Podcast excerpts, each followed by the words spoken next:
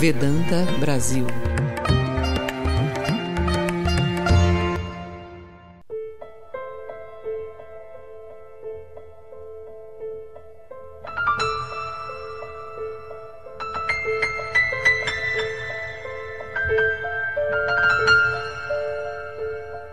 O amor é a única força motriz do universo.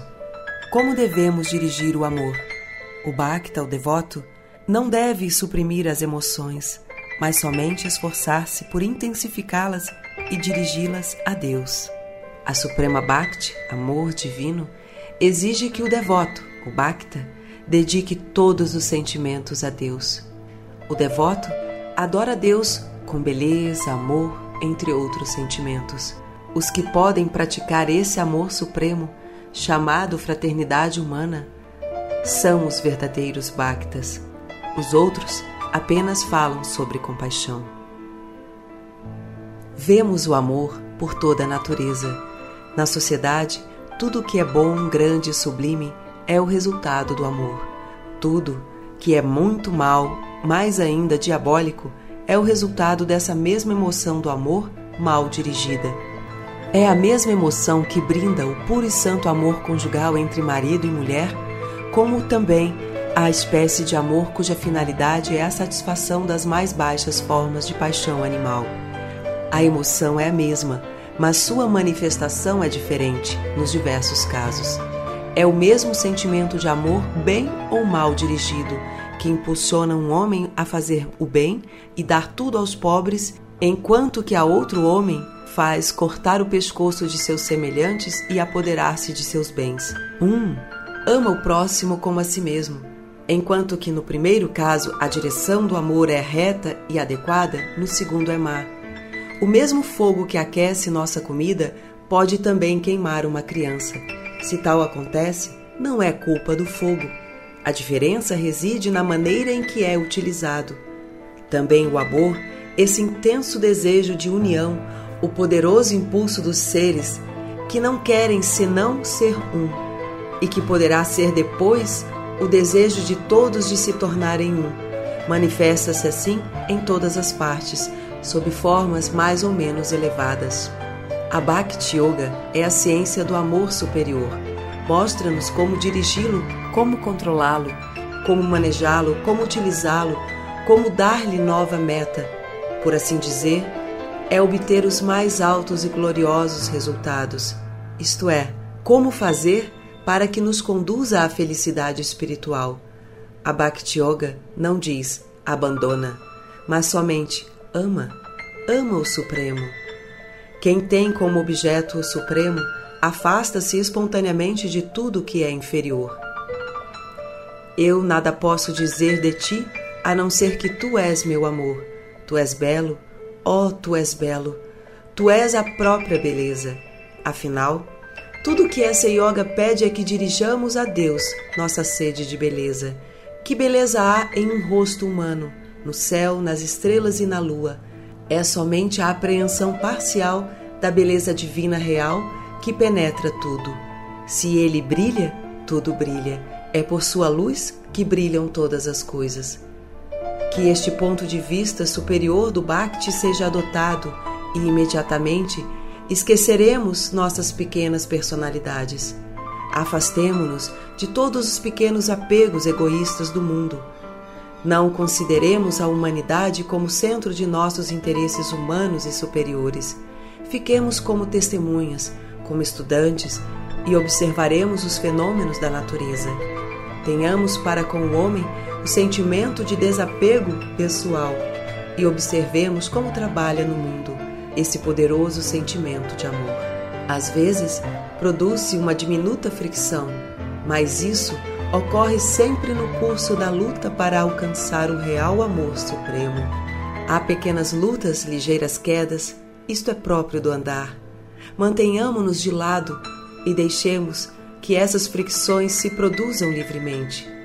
Só a sentiremos se estivermos na correnteza do mundo. Se, no entanto, estivermos de lado como testemunha e estudante, seremos capazes de ver que há milhões e milhões de canais nos quais Deus está se manifestando como amor. Onde houver certa felicidade, na mais sensual das coisas, existe uma chispa da eterna felicidade que é o próprio Senhor.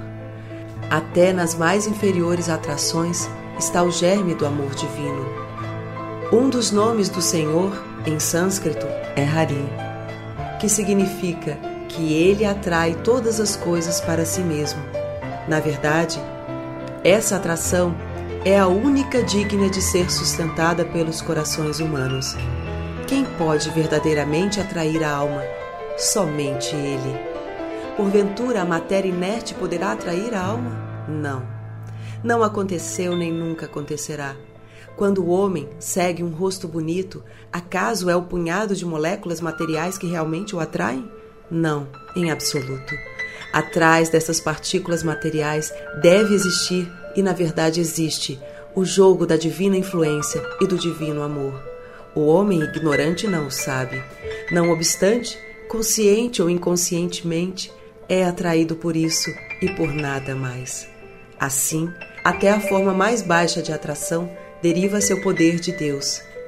Ninguém, ó querida, amou jamais o esposo pelo próprio esposo. É pelo Atman, pelo Senhor que está dentro, que o esposo é amado. As esposas que amam podem não o saber, mas é essa a verdade.